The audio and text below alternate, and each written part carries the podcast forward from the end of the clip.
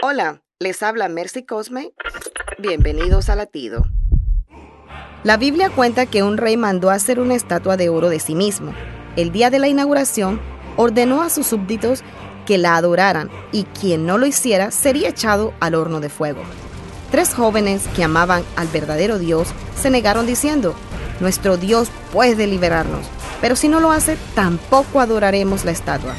Entonces fueron enviados al horno de fuego. Para sorpresa de todos, salieron ilesos.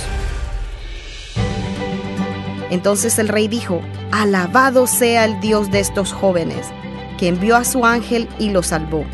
Ellos confiaron en él, desafiando la orden real, optaron por la muerte antes que honrar o adorar a otro Dios que no fuera el suyo.